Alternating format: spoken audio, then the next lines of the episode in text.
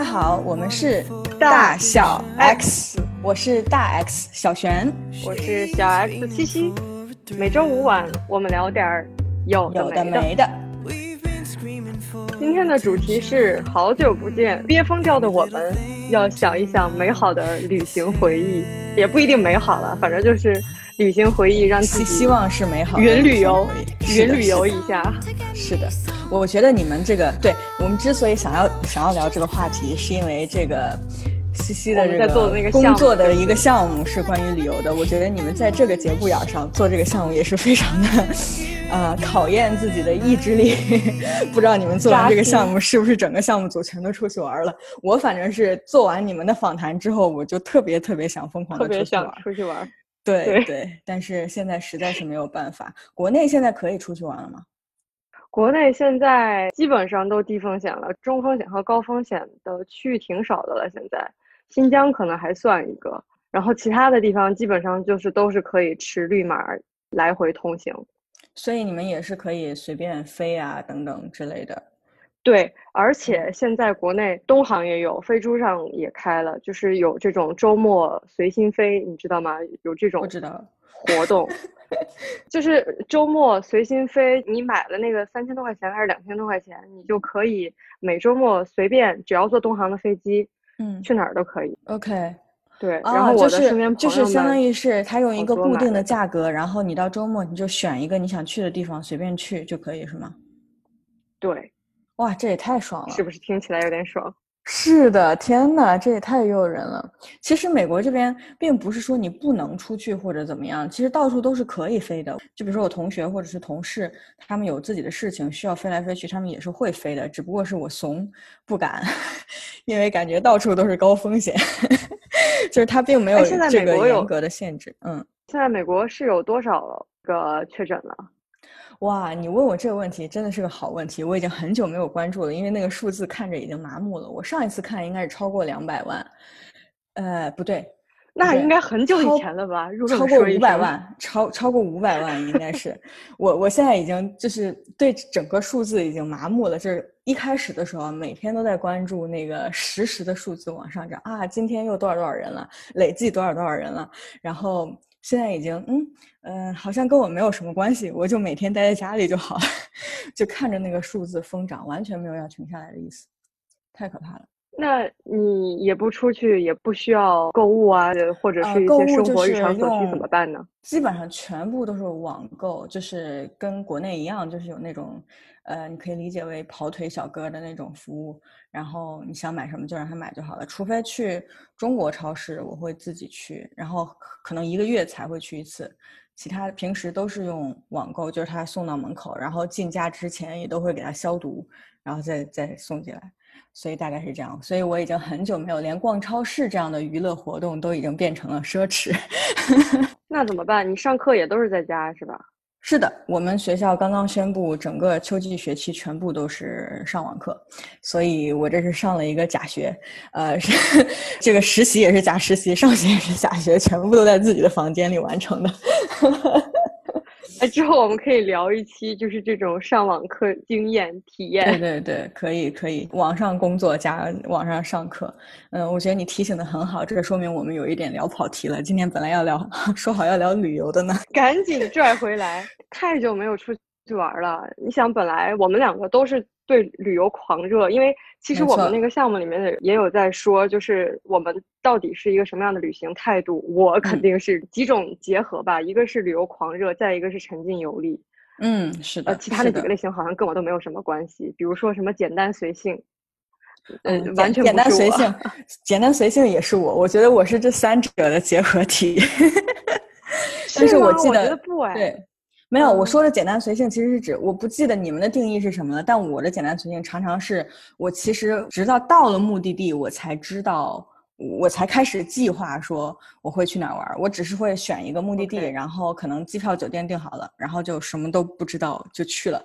到了那儿之后啊，比如说先观察观察当地，然后吃一顿好的，然后再去决定说哦，我可能具体到哪里去玩一玩。所以就不是那种呃会提前计划好的那种旅行，更多情况下都是呃先去了再说。到那儿再说 具体的旅行计划是什么。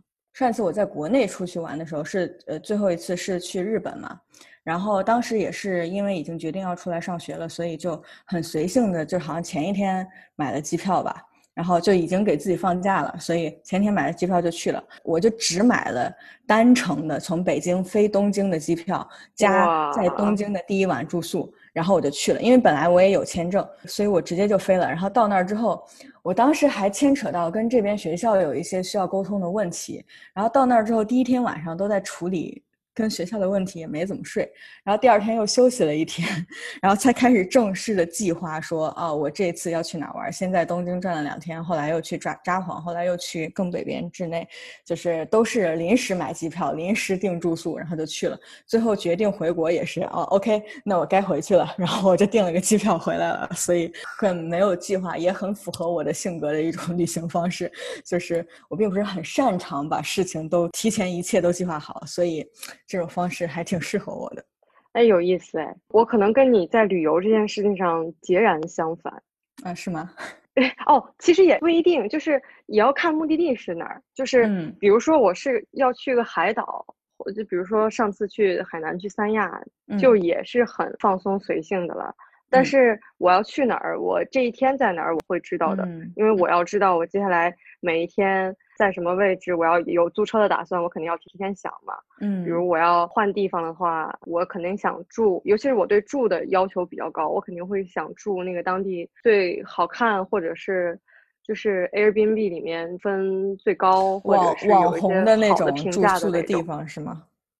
对我对住要求特别高，不一定是贵啊，但是就是一定要是。我在所有的这些旅游呃 Booking Airbnb，然后找到的这些旅游的住的产品里面，我觉得最好的。明白，我就是很不喜欢在这种事情上花时间，所以可能因为这个，我降低了对住的要求。其实我也很就是呃，怎么说呢，在。你你去旅游需要考虑的所有这些事情当中，住也是我很在意的一个方面。但是因为每一次选住宿，其实你都要花很多的时间，就像你说的，要在各种不同的平台上选来选去，比来比去。然后我可能逐渐在这样的过程当中就降低了对这方面的要求。然后每次就基本上可能也是 Booking Airbnb 稍微看一看评分还不错的，我看上去印象也还行的，直接就定了。然后我就不再看住宿这件事情了，不然每次都要花好多时间。我觉得我还是。这个核心问题还是懒，其实没有别的原因，不想花时间在这件事情上。我觉得还有一个原因，是因为其实去日本可能好一点，去签证不需要你做详细的 travel plan，但是如果是去深根的国家，它是要求你做详细的，到每一天在哪里玩什么，住哪里，然后交通工具、出行方式。他会要求你特别细，你知道吗？然后就是在这个情况下，逼迫我自己不得不把每一天的行程都规划好。我记得我以前办申根签证的时候，都是编一个行程，我也不知道，我也不知道这是不是合法一个。对，但是懒人总有懒人的对应的方法。不过还是挺羡慕国内现在至少至少国内的目的地，你基本上想去，大部分是。可以去的哦！我前两天在微博看到，呃，我突然忘了他的名字了，但是他在西西藏玩，最近我就觉得好爽啊！现在在美国，连国内的地方我都觉得我想去都去不了。你最近有有去什么？现在连门都不太好。对呀，我最近去也是出差的原因去的，离北京还挺近，张家口就是呃冬奥会那边嗯，崇礼，嗯，对，所以所以建的现在建的怎么样了？一言难尽。就是你你其实有看到我拍的照片，对不对？基本的一些旅游的设施还是有，但是可能这个时候我要跳到吐槽的环节了。嗯，好的，来吧，这是最有趣的环节呢。呃，我就举个例子好了，就是当时我在泰晤玩的时候，其实呃，国内有很多，比方说是集市这种小镇里面，肯定它要有这样的商业化的东西，然后它出现了一些卖烤肠的。卖烤玉米，呃，这些可能还好啊。他卖这些东西，我觉得都很合理。然后也卖什么洋气一点的，像是意大利冰激凌。嗯，结果前面摆的那些就是标语标志，都是那种你能想到我们在九几年的时候，在我们自己家这边公园看到的一些 标语式的。哦，OK，你是说设计很丑是吗？对，啊，明白明白。我觉得这是国内的一大通病吧，就是国内的这个旅游目的地，就是感觉嗯，大家的审美都去哪里了？就是都是用很统一的，然后丑丑的那种招牌，然后一下就让人不管是去玩的地方还是吃东西的地方，没有了那种欲望。我觉得在去国外很多目的地的时候，就会觉得说，嗯，它可能是一个很小的地方，或者是怎么样，但是它。各个细节设计的都还挺精致的，我觉得这是一个我感受到的还比较大的一个区别。我猜啊，呃，这也是我的一个假设。国内的有一些旅行的这些地方，它里面那些商业化的东西找的是当地的村民，或者就是他运实际在运营的这些人，是有可能是周边的这些就是小商小贩他们加入进来，嗯，就是有可能实际上这种就是政策实施的人。就可能不是这么想的啊，但是有可能真正在运营的人，实际上还是差了一大截，在这个审美的部分。而且当时在那个小镇里面，其实怎么讲，就是因为它是滑雪小镇嘛，它有一些元素，其实跟包括我之前去，呃，欧洲像瑞士和奥地利，因为那边都是在做滑雪小镇这种元素嘛，嗯，有很多其实还真的很像。你打眼看上去，从大面上看上去其实很洋气，但是总有那么一两个。比如说设计的小雕塑，就特别像一些奥运会扎的那种，呃，很山寨的感觉是吗？对对对对对，那样那样的小雕塑，它会坐落在小镇的一些挺扎眼的位置。嗯嗯，对。哎，但但我觉得。呃，就是我觉得你刚刚讲到说你去张家口是因为出差嘛，像这种情况下我们就没办法选择。然后平时我们自己出去玩的时候，可能就会去考虑说，呃，因为你刚刚说的这个原因，我们是在国内玩，还是比如说选一些出国的呃旅游目的地啊等等。就是你一般是怎么去？像像我这种啊，你知道我选旅游目的地都是跟随当时的心情，因为我也不做计划。但是像你一般都怎么去规划？说啊，我我这次准备去哪儿，然后怎么去做选择之类的？我觉得旅游动机这件事儿，呃，甚至可能都都不只是动机，就是因为我是对这种大自然，尤其是湖光山色，非常感兴趣的一个人。我对城市的兴趣可能只限于我沉浸在这个城市里面感受当地的文化，但是对于逛街，就是停留太长的时间在城市里面，其实对我来说吸引力并不大。嗯，呃，到呃城市里面可能还有一个点就是博物馆，这个大家都知道嘛。对，包括之前我在巴黎的时候，也是三天的时间，我有两天都泡在博物馆，不同的博物馆。嗯，对，就导致我其实还有很多地方都没有玩儿。嗯。但是就是我是会在做这种选择的时候，是先去考虑哪些地方的自然环境比较好，而且就自然环境好且它的服务的呃硬件设施也要比较配套。就是比如说美美西或者是加西这种可以自驾的一些路线嘛。如果从景色的角度来说，新疆有很多地方其实也很像。但是我主要的考虑就是说，举个比较简单的例子，就是像这种休息区或服务站，新疆这种地方，它是有有不开的情况，要么就是里面，呃，吃的很贵，喝的很贵，要么就是厕所很脏，就有可能想象到的这些不好的体验，我觉得是。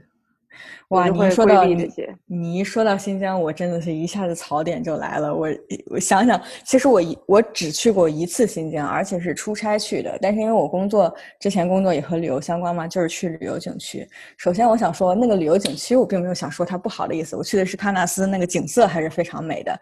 但是就像你刚才说的，景色美可能。啊，是会吸引人去旅游的一个很重要的一个因素，但是其他方面的，像你说的配套配套设施，有的时候会非常的劝退。就像我那次是去出差，所以其实我没有太多的时间花在这个看风景上，所以其实还是有很多地方没看到。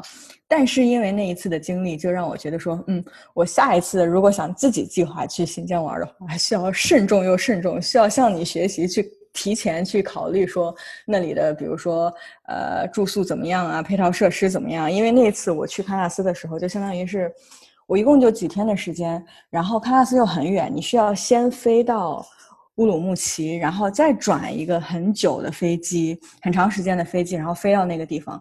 到了那个飞机，你你下了飞机出了机场之后，就发现面前就是一片荒芜，什么都没有，就只有一个小汽车站。然后你要需要在那个小汽车站再坐那个大巴，坐车又是几个小时才能开到那个喀纳斯的那个山里。首先这个路上就非常的折腾，你整个人都感觉不好了，然后就想说抓紧到地方休息一下。结果那个景区的那个不管是住宿还是餐饮，都属于那种就是它。因为它也是比较原生态的地方嘛，所以可能没有特别现代化的那种设施。哇，我们住的那个地方真的是惊为天人的凄惨。就当时我们去的时候，虽然是呃应该是九月份，但是因为是山里，然后纬纬度又很高，所以已经比较冷了。那个地方就冷像冰窖一样，然后就需要晚上盖很很厚的被子才能睡。包括像什么热水啊，包括像你。嗯，你觉得你住的地方安不安全啊？包括你吃饭的地方干不干净啊？这全部都是槽点。就这些地方，其实它完全不影响我看到的风景。我那天晚上出门看到满天的星星，现在我的我还能回想起当时的那个心情，被眼前的美景所震撼到的那种状态。但是你再去想其他的这些细节，我还是很劝退，就是它非常的影响这种旅游的体验。我觉得这是我感受到的，很多国内的旅游目的地如果把这一点做好了，就会，你就像为什么像你说的美西加西这么多人喜欢自驾等等，其实是。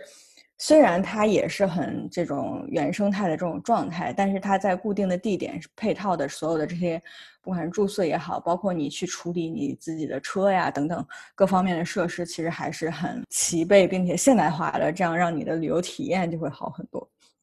这个差别真的还是挺大的。那你觉得你上一次去过的，你觉得槽点比较少，或者你印象比较深，或者你觉得比较好玩的地方是什么？好玩啊！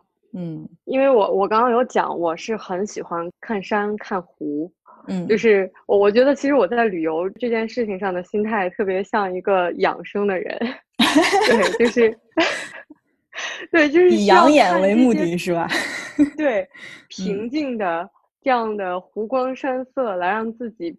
呃，平静下来，可能也是因为平时生活节奏比较快，然后就想找这种旅游目的地，是想让自己放松下来。但是我在旅游态度上，我是一个很很狂热的旅行者。说到印象很深的目的地，应该是瑞士的蒙特勒，它是一个小镇，就是它其实不算是很多主流的这种旅游，呃，路线上会有的这么一个目的地，嗯。呃，因为如果比如说是去欧洲的话，有很多这种线路。我猜，我觉得是国内的一些线路规划，就是它会设置这种欧洲十国，什么米国，然后十日游、十二日游，它都是那些比较浅尝辄止的一些目的地，就都会都会去。比如说瑞士肯定会去的，像是日内瓦，嗯，这种比较大一点的城市型的，或者是它的周边。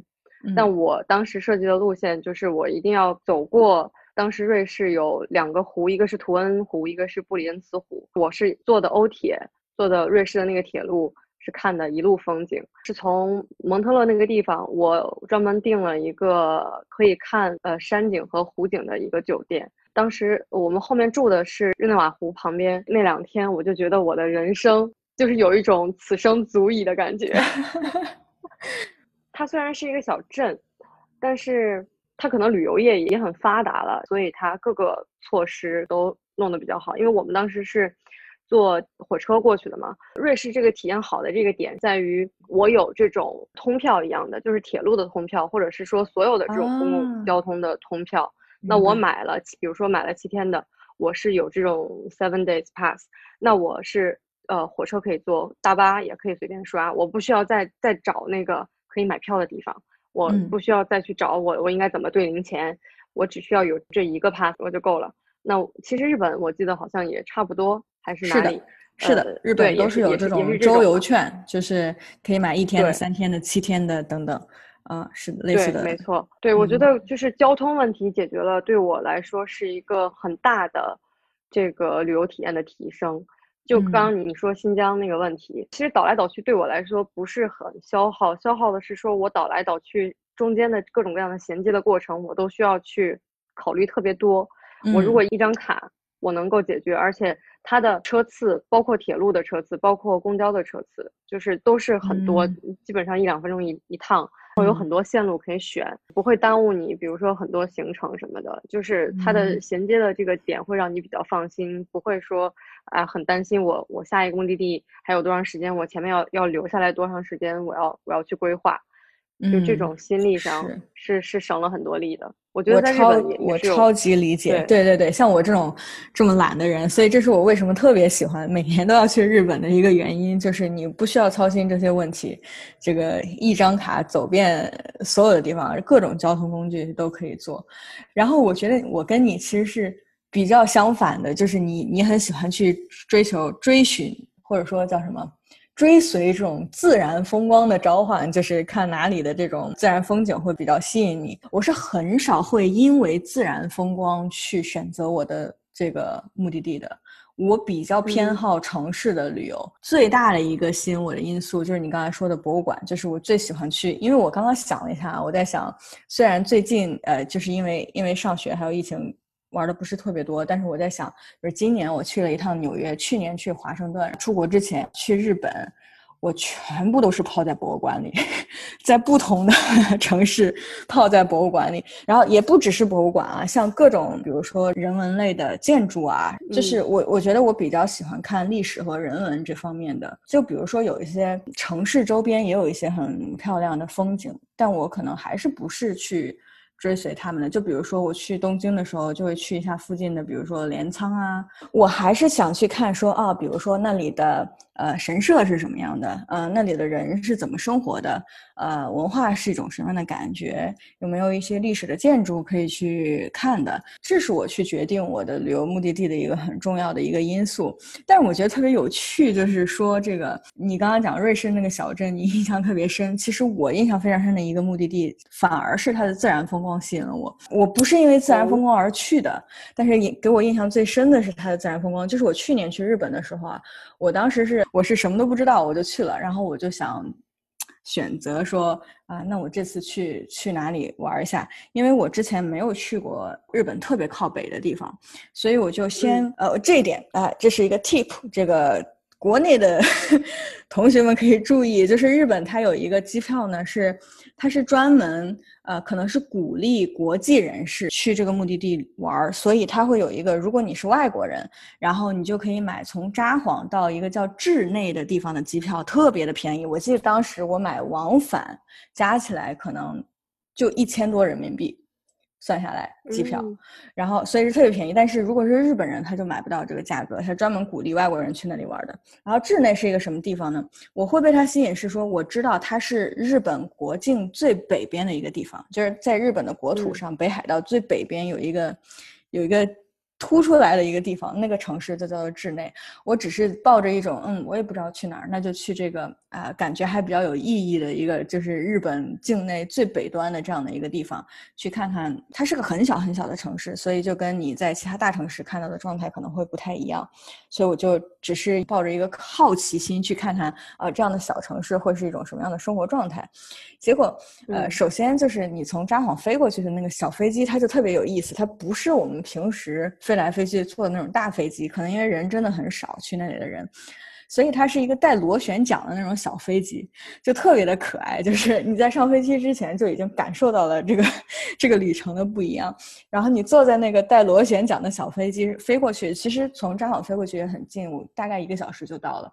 你会首先看到，因为它是日本的最北边，所以有非常非常长的北边的北沿的那个海岸线，然后嗯。就在那个城市的最北沿，然后因为它周围也就没有，它也没有任何其他的城市或者是什么之类的，它周围就全部都是广袤的大海，所以它的那个海浪非常非常的长，就是沿着它的海岸线是很很完整的海浪，然后一层一层的铺到岸上来，你在飞机上看得非常的清楚，就是那个瞬间我就已经被它这种从天上往下看的这个风景给吸引住了。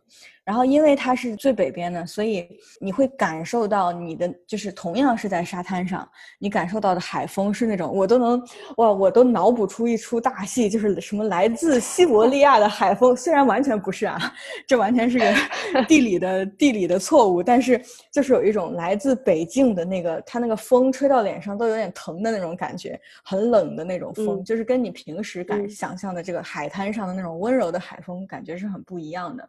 然后，因为它是最北边，你还可以看到这种全方位的日出和日落，就是你在海边去看它的日出日落，因为周围全部都是海，景色也很不一样。所以，就是我觉得是这种它地理位置上的特殊性给我带来了心理上的感受非常的不同，因为周围就都非常的开阔。当你真的去到那个最北端的那个，它那儿专门有一个类似是一个。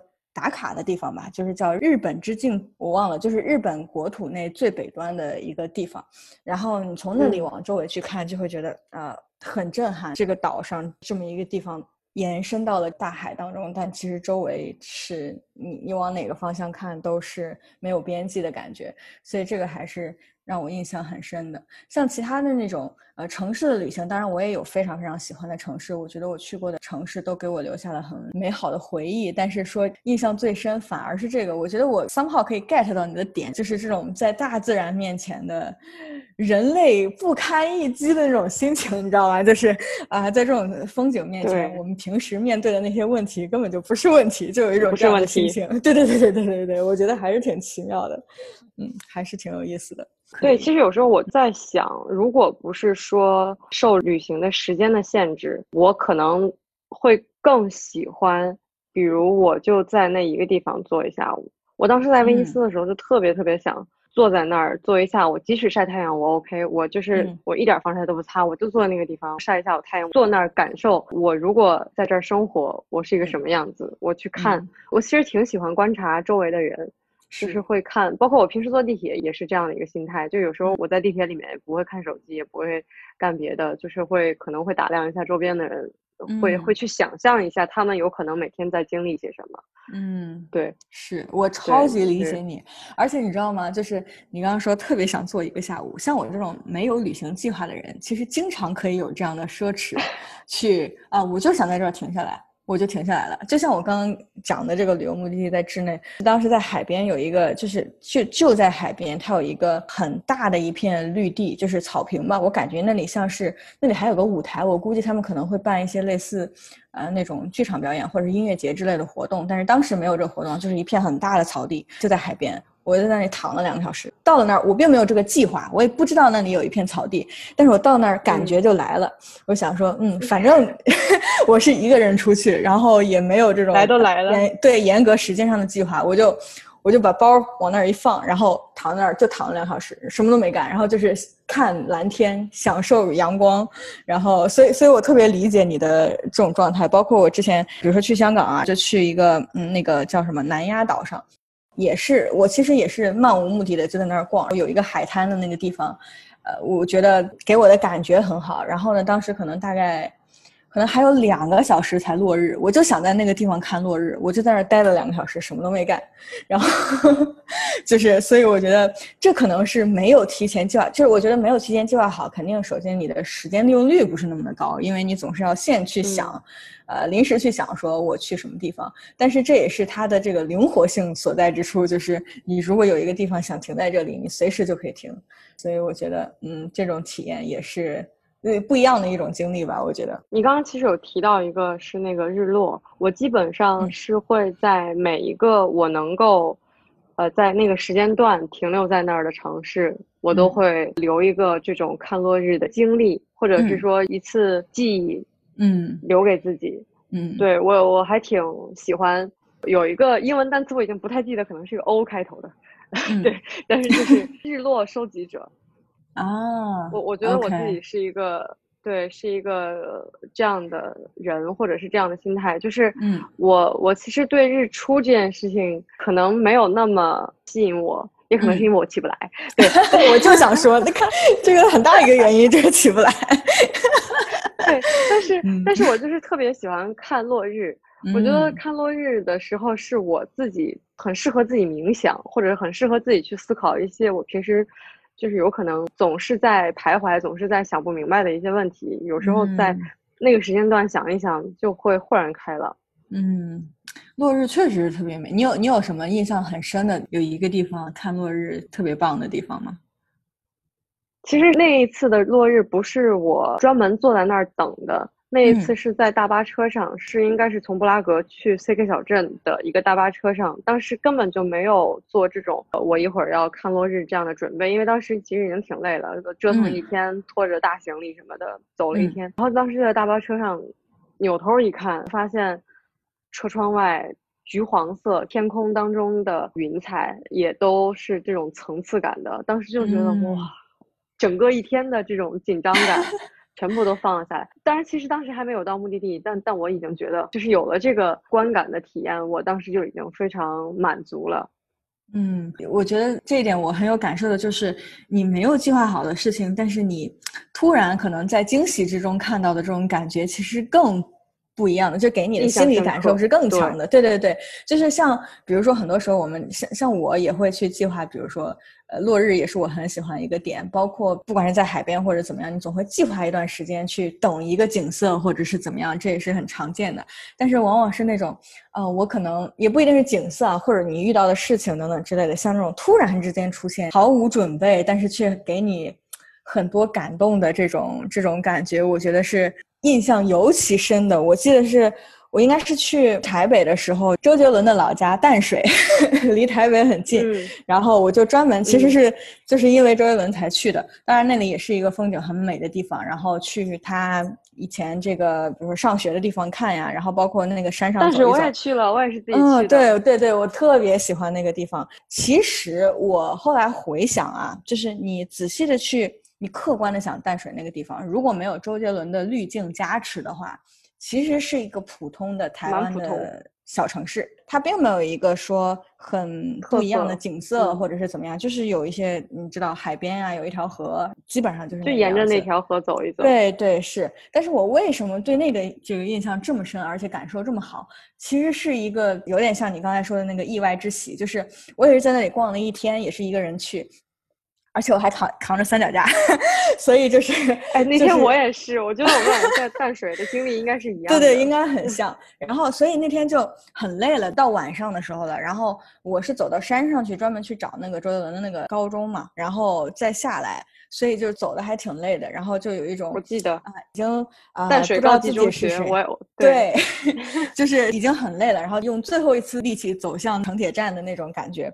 然后但是就在是要回去的这个路上，也是在那个淡水的河边，就突然可能这也是对当地人来说可能比较常见了，但是当时就有一个乐队，应该是当地的一个乐队，就在那儿表演。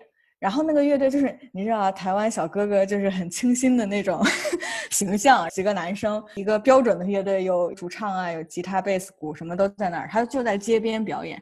然后我刚好走在那儿的时候呢，我又很累，到晚上又稍微有点冷，刚好那个主唱呢就唱到说，他说我要唱今天的最后一首歌。叫龙卷风，龙卷风就是是我很喜欢很喜欢的歌。对，然后他说，嗯，今天天气有点凉，请大家注意保暖，就类似这样的一句话。然后我一下就被对一下子就被暖的。当然他不是对我说的，就是周围一大堆的人在围观。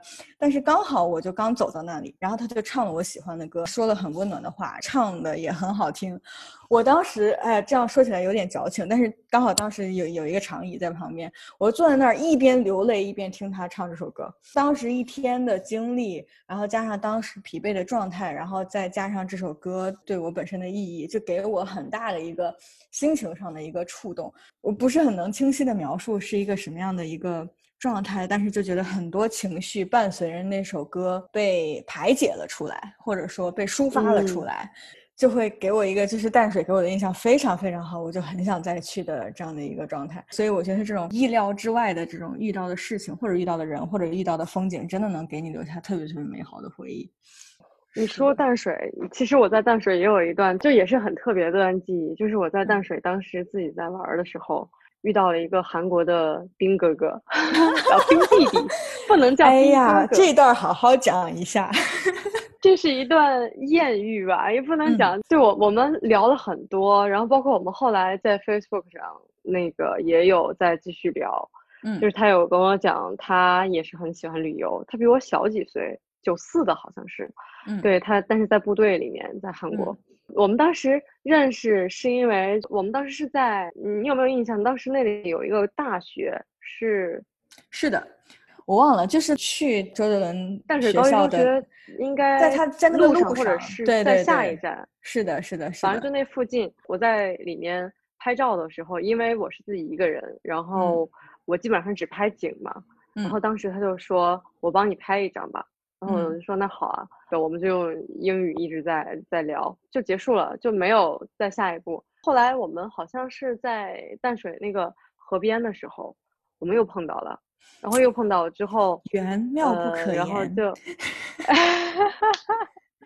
继续继续啊，就自己玩还是挺嗨的，能能遇到帅帅的韩国小弟弟，呃，你你其实也有的对不对？只不过不是在不是在台湾。什么什么？你在说什么？我不有点听不懂你说了什么呢？人家都不记得了呢。没事儿，一会儿就记得了。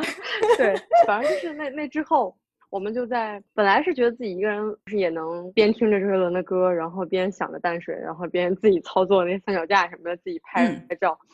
然后后来就发现有那么一个人，一个 cross culture 的一种感觉嘛，他还跟你聊他的一些经历。嗯，然后其实我是属于那种在旅途当中不太喜欢跟陌生人说话的，嗯，因为我还是会觉得，尤其是我自己的时候，我会害怕有一些不好的情况发生，嗯，呃，因为我也不太会拒绝别人，嗯，所以我有时候会就比如说戴个耳机，假装冷静，当呃当 当这种社恐，你知道吗？明白。但是当时对我我还。我还挺开心，就认识了这个男生。后来也有也有一在聊，嗯，有有这么一个记忆点，我是觉得还挺特别的。就淡水那个那个地方给我留下的印象，在整个台湾之行里面也很印象深刻。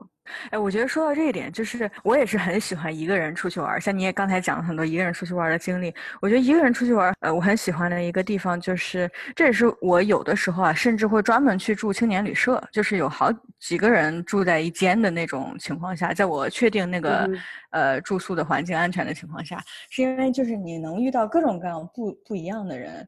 我就啊，我又要讲日本了。我去过太多次日本了，就是我忘了是哪一年去日本的时候，我应该是去看那个。刚好是夏天，看那个花火大会，应该是在大阪。然后我记得你那次去，对，就是我就去了，我就住一个青年旅社。然后那个青年旅社基本上住的都是年轻人，而且有很多外国人，不只是日本人，包括他们旅社的那个工作人员也都很年轻，就有好多都比我小这样子。然后他们就会组织一起去看花火大会。然后我还专门当时那个青年旅社的那个小哥哥，不是小哥哥，也是小弟弟，还带我去另一条街帮，就是帮我选了一件那种浴衣，就是。是穿着去看花火大会的那种，然后对，然后就是相当于是旅社里的一群人就一起出去，然后到那个一个河边去看花火大会，而且那天应该是。完了，我忘了是什么节日了，就是一个日本的传统的节日，所以街上还有那种类似有点像祭典游行一样的，日本人都穿着那种传统的服装，然后有一些游行表演。到晚上，他们就在河上还会有表演，再加上花火大会。我觉得很有趣的一点就是，你跟一群完全不认识的人，有很多小哥哥小姐姐，来自不同的国家，刚好就在那个时间点。遇到了一起，就聊一些有的没的，甚至其实跟一些人其实语言不是特别通。就比如说，我是只会讲外语，我只会讲英语。有一些住在那个旅社的游客，就是他可能既会讲英语又会讲日语，这样他们就跟那个比如说旅社的工作人员就聊的就会很好。然后大家一起聊天的时候，有时候 他们用日语讲一个什么事情，然后大家就一起很开心的笑。我完全听不懂他在讲什么，但是因为被那个气氛感染，也会觉得很开心。就是有一群啊，我我们。互相都不认识，但是在这个机缘巧合之下就能够在一起看一个花火大会，我就觉得其实也是很浪漫的一件事情。就是你能在这么大的一个世界里，你出去玩一次就能够随机遇到一个人或者是一些人，我觉得这也是旅行当中非常美好的回忆吧。嗯，我扣题了，我们是讲美好的旅行回忆。没错，对对对对对，我觉得回到这个温暖的话题。是，我觉得这是旅行当中也是非常值得回忆的一件事情。嗯，哎，你有什么这种像你你说跟那个韩国的小哥哥在 Facebook 上偶尔有聊啊等等，你有有过这种因为旅行在外面认识什么人，然后后来呃又有发生出一些新的故事，或者是有什么呃在旅行之后能够延续的一些关系或者友情吗？其实是有的。当时在美国带我爸妈一起玩的时候，是跟团，是报的那种。因为我们报团的话，也是报的美国当地的团，在 Lulu Trip 或者是这种途风，当时是途风，我不知道现在还有没有这个产品。嗯，对，就是这种上面去找的旅行团。其实我比较喜欢这样的旅行团的一个原因是，它组起来的这个整个团的基本上都是一个一个家庭，然后这些家庭呢。要么是当地生活很很久的，比如说找一个时间出来玩儿；要么就是移民过去也是很长时间，就都是中国人啊。我们当时那个团是有，比如说在休斯顿很多年移民过去很多年的一家四口啊，也有在拉斯维加斯的一家也是移民过去很多年。再就是像还有一个台湾的一个美女姐姐，她是自己一个人去。还有就是像，比如还有呃像我们一家。再加上还有上海的一家人，就都是这种家庭式的，就这个团就让人感觉特别温暖。然后我当时其实就就认识了跟我年龄差不多的，一个是比我小的，是一个深圳的小姑娘和她妈妈当时一起，他们俩是特别好。我觉得他们俩那个小姑娘应该比我小个五六岁，他们两个是属于那种出去玩就体验派，嗯，就包括在美西。他们是坐直升机，有什么项目他们做什么项目。我们两个为什么关系那么好呢？就是因为我们，我跟那个小姑娘，我们两个一直坐在前后座。嗯，她的英文名也叫 C C，我的英文名也叫 C C，但她是那个 S I S S I 那那个那个 C C。然后我们两个呢，就是也交换了微信，然后后面一直在聊。当时他上在上高中，想出国读呃本科，后来也就是我就我们两个就在微信朋友圈里面就经常会沟通，他去哪儿了呀？去哪儿上学了呀？学了什么呀？看到他的一些成绩，看到他也发他的爸妈，我也有时候会发一些东西给他。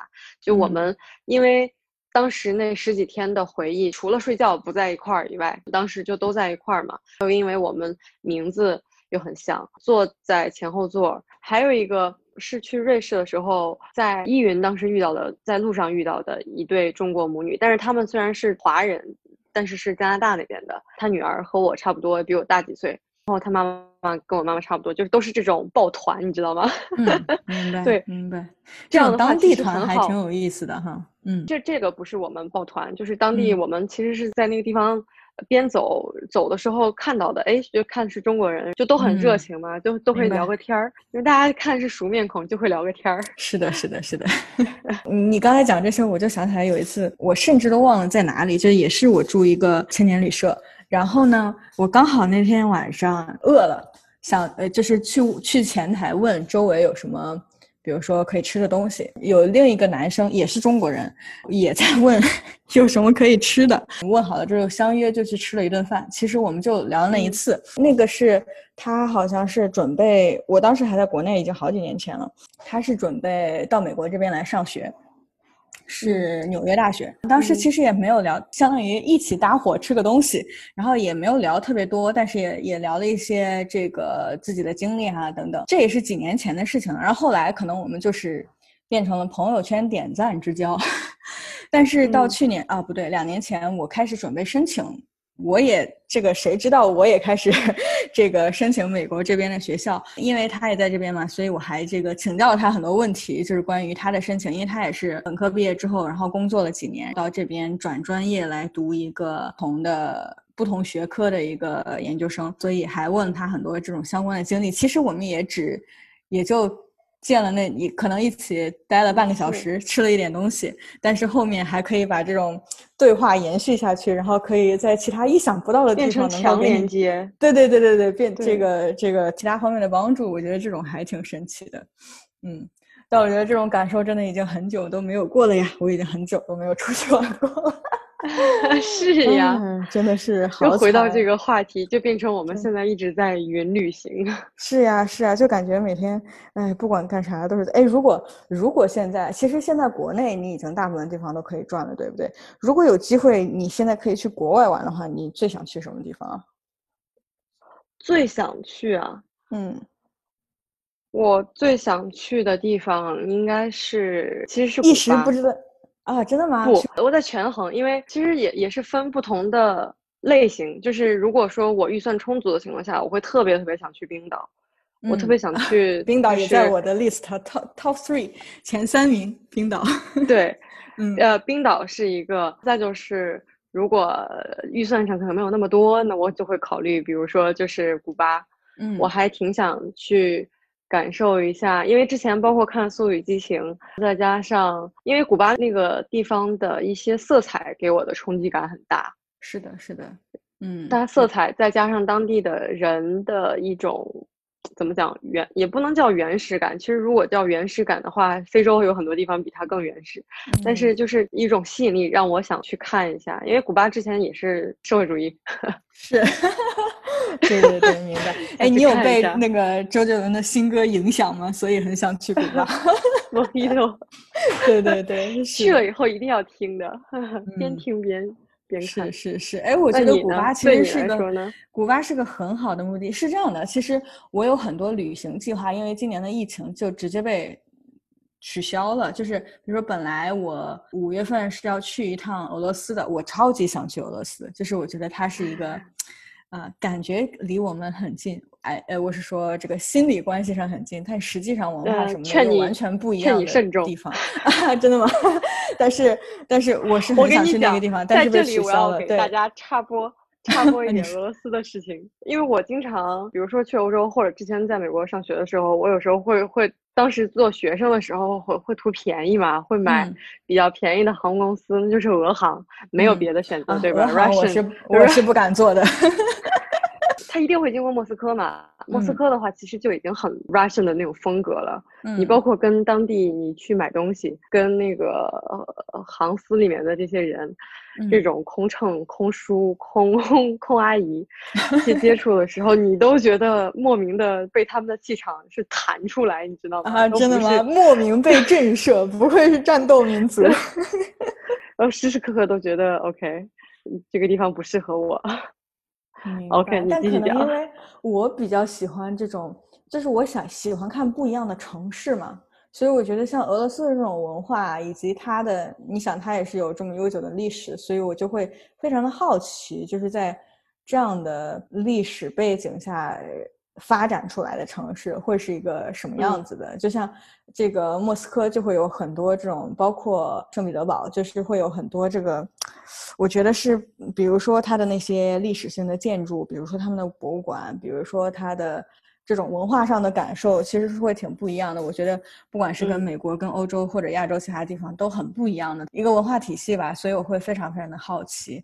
但是其实像你刚刚说的，古巴也是在我的这个目的地名单上的其中之一。所以如果你要，因为我觉得可能在短期内近几年我应该都会在美国。如果你要去古巴的话，我们可以一起。我也是很想去古巴的。像其实，比如说在美国留学啊，非常常见的一个做法，因为从美国直接去古巴是很便宜又很近又很方便的，就是不管从呃各个角度，所以一个非常常规的操作就是找一个，比如说感恩节假期或者春假等等之类的去古巴玩一下。然后，因为去年之前的时候，我都在比如说呃忙学业或者是找工作的这样一个过程当中，等闲下来之后啊，国境就封锁了，就去不了了。所以其实这也是我呃很想去的一个目的地之一。我觉得你刚刚说的这种古巴的风情，就是它有一种嗯，它确实不是那种原始感，而是那种就是我觉得是更天然的一种热情。就它并没有被这种很现代化的文化所禁锢住、被驯服，就是因为其实你去看这种很现代化的都市，它是有很多的一致性的，在不同的城市，它也有很多这种现代化的印记是一致的。但是我觉得像古巴这种地方，就是它很有自己的文化感，还是说它的体系是不一样的。你会感受到，不管是从文化上，还是从当地的人的生活状态上，可能你都会感受到一个很不一样的状态。所以我觉得这是。很吸引我的一点，哎，我觉得特别好。我们今天的这一期 敲定了一个未来的旅游计划，还是非常有收获的共同的旅游计划，而且是两个目的地。冰岛也是我非常非常想去的一个目的地。是的，是的，冰岛真的是它几乎是我的 top one。要不是因为穷，早就去了，就是 这种感觉。同样，去对去一趟冰岛真的好贵啊！如果你想要一个好的旅游的体验，各个方面都。都体验一下，又保证舒适和安全的话，真的需要好多钱。哎呀，努力好好当社畜，然后 攒够钱就可以去冰岛了。我们定一个什么两年小目标，好不好？啊，对对对，可以可以可以，这是一个很好的计划。嗯，我们需要攒多少钱才能去冰岛？旅行基金准备一下。对，我觉得这还。然后我还其实还有像是目的地，我想象一下，其实南半球的国家我几乎还没去过。嗯，我也是，我也是。我应该还没有跨过赤道，我想想啊，赤道我也是。我去过非洲的一个国家，我去过一个叫塞舌尔的国家，有可能是在赤道南面的，但是我，哎，塞舌尔你推荐吗？塞舌尔，我觉得是这样啊，它是一个很漂亮的海岛。简单来说，就是它是一个很漂亮的海岛。然后，因为它是非洲风情的，所以跟你去的东南亚的各种海岛，肯定你的感受是不一样的。但是你总的来说，它仍旧是一个海岛。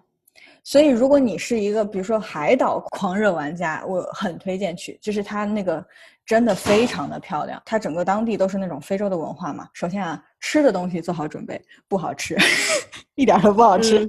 但是风景真的是非常的美，它那里的海滩真的是我见过的应该是最漂亮的海滩。而且它是在印度洋的西侧嘛，所以其实你看到的风景是会不太一样的，包括那里的自然风貌也会不太一样。而且它是很多很多个群岛。在一起，你就可以有的要坐小飞机，有的坐船，然后到不同的岛之间，你会看到。而且有一点是，它的这种旅游品牌是比较像一个往。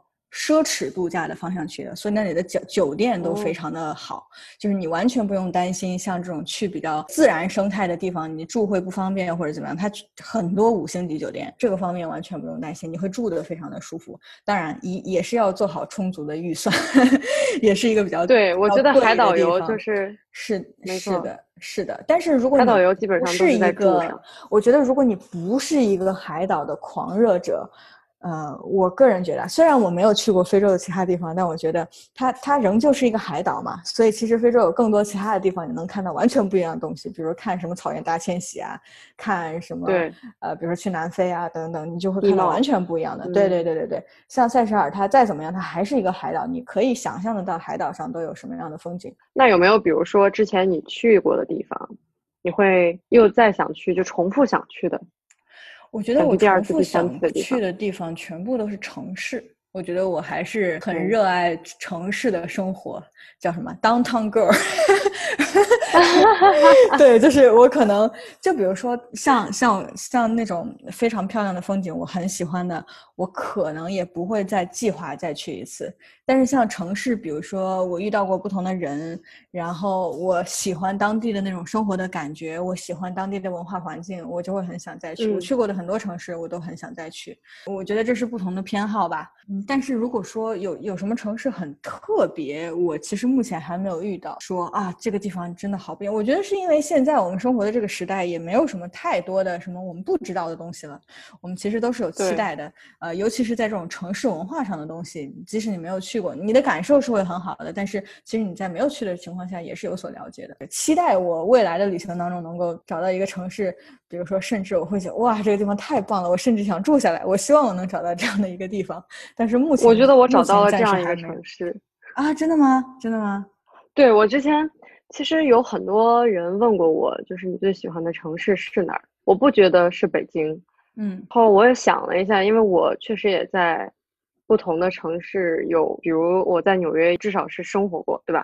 就也是有这样的一个经验，觉得我没有特别的喜欢纽约，嗯，但是我很喜欢巴黎，我很喜欢那个地方，嗯，虽然我只是短期的在那儿待着，然后我就会觉得是一个地方的人的生活态度会特别影响我对于这个城市的评估或者是判断，我就很喜欢巴黎那个地方，即使说它有一些。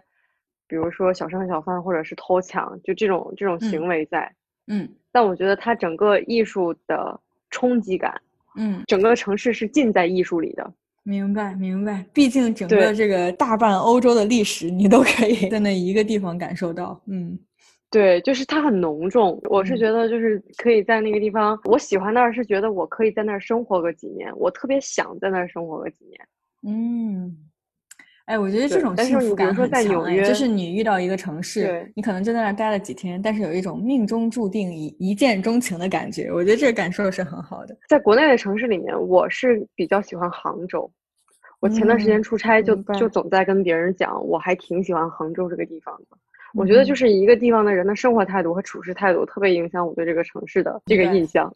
明白。对啊，你要是这么说的话，如果在国内选的话，我最喜欢成都，就是啊，因为成都人的生活态度就是我的生活态度，你知道吗？就是那种什么躺什么平，对，就是地震来了我也要要在街上打麻将的这种心态，我特别的喜欢和欣赏。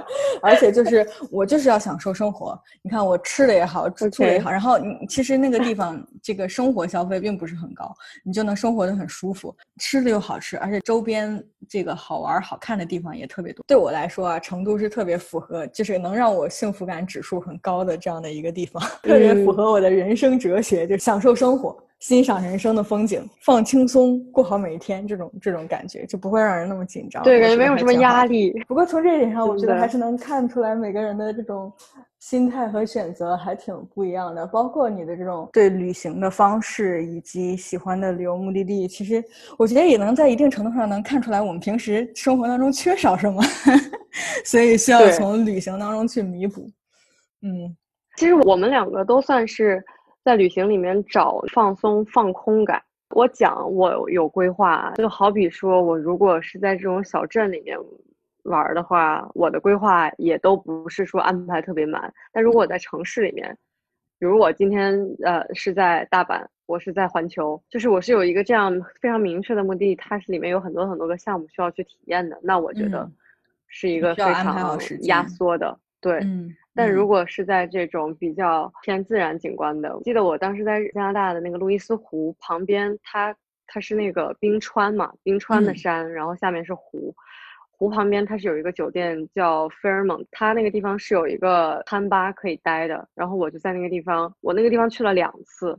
我欣赏了两两种不同的风景，一个是嗯在前一天晚上的日落，嗯。当时是看到它那个日落是从山的那边落下去，当时就觉得哇塞，这个啊这个感觉真的超棒，因为在国内很少能看到冰山、冰川、山湖就离你那么近。第二天我就觉得更沉浸在这个风景里面，我就在那个地方吃了一顿饭，待了一嗯。整个下午，就什么都没干，待了一整个下午。如果。说欣赏自然风光的目的地，那必然就得有自驾或者是这种长时间赶路的，没错，呃，这个时间在嘛？对。是的，但其实我还挺享受就这样的时间，我觉得这种在路上的时间不算耽误，对我来讲。嗯，是明白，因为其实我觉得，尤其是自驾，我也非常喜欢自驾。其实你路上看到的，你虽然花了很多时间在路上，但是你一直看到的风景其实都是在变化的，这也是一种很好的体验。哎，你知道吗？我有一个什么样的计划？我目前正在思考，但是因为现在需要很多细节啊，就这个在我的这个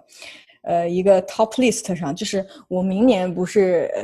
基本上大概率确定是是明年毕业之后我要去西雅图嘛，在我毕业之后到我开始工作的这段时间，大概可能有至少一个半月的时间。啊，你可以 gap 然后这个时间，对，然后这个时间，而且其实那个时间我也出不了美国，基本上出不了美国，就是在一个那个签证的那个空档期，所以我我就需要嗯在美国的境内，特别想说，因为我也是要搬到那边去嘛，我就很想租一辆房车，我我还对租一辆房车，然后从东海岸一直开到西海岸，你就这就非常的随便了，就是你随便停在哪儿，随地住下的那种感觉，而且我的家当也全部都可以带过去。我在开始看这个明年夏天的计划的时候，一下子脑子里就有了这个感觉，就是那个时间的长度，然后以及刚好是要搬家这种状态，我觉得这会是一个。嗯，我要好好计划一下这件事情，争取让它实现。因为我觉得，对对对，我觉得这种这种自驾是 OK。我觉得以目前美国疫情的情况啊，这很有可能是我的下一个目的地，因为在短期内我真的看不到我能出去玩的这种可能性了。但是我觉得，如哎果这一路的的风景能够看到的话，那还是非常爽的一个体验。嗯，对你好好规划一下，因为美国你从东海岸到西雅图中间会经过一些就中部的一些地方。是的，国家公园啊什么可以绕的话，对，绕嗯远的话，比如说对国家公园，就黄石那边可能还没有时间过去，就是黄嗯石那边的景色还都是蛮震撼的。就都是会。让你一下子把你甩到那个自然的那个里面，就会觉得因为它是有都不能叫年代感，那个年代感是来自于可能几十万什么，就是那种年的那那种，对。长期的这样的一个积累，然后你就会觉得我是怎么变来的，就总是在想可能比较哲学的问题了。明白。每次在看到不管是这个地质面貌上的历史，或者是你在一个地方看到非常广袤的这个太空的时候，就是那个星空的时候，都会怀疑自己，就说我就是一只蚂蚁，就是那种感觉，就是在这种历史的长河中，我只出现这么一下下，我现在就在这个地方看着这个风景，看着这个历史沉。沉淀下来的东西在我眼前，我觉得这是旅行给我解压的一个很重要的方面，就是你你会觉得身边的问题就都不是问题。我之前有看过很浪漫的一句话，啊就说一个人的生命是在两段漫长的黑暗之间的一道光，就是你去想到这个时间，在你出生之前你从来没有存在过，在你离开之后你再也不会重新存在，就是你这个独特的你。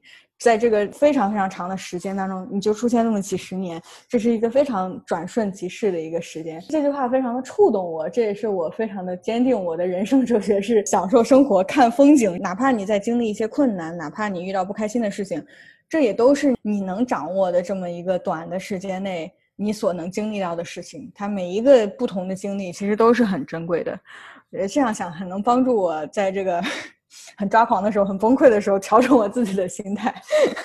刚刚讲那句话，我也有共鸣吧，就是因为我也是觉得，其实，在像咱俩搞这个 podcast，我们也也是以一种抱着啊，我要体验一下做这个事情，对我要体验一下做这个事情。就是我一直在讲，我是一个人生体验派，就是一定要把我身边这些新鲜的、我好奇的事情，我自己经历过。虽然我人生就那么长。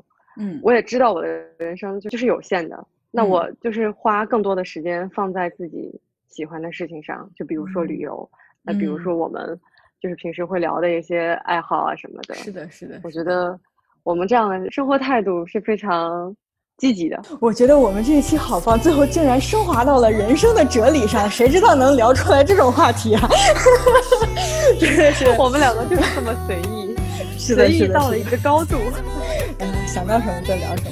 呃，我因为我记得我们以前住在同一栋楼的时候，也是，比如说某人这个拿着小酒就过来了，啊，我在喝可乐，某人在喝酒，就一聊能聊一个晚上，这种感觉还是挺好的，就很容易收不住。我跟你讲，是的，就可以一直聊下去。今天这个话题也是特别的大，就感觉还有很多很多点没有聊到，但是人生很开，我觉得这也是很幸运，就是我们现在现在这个时代吧。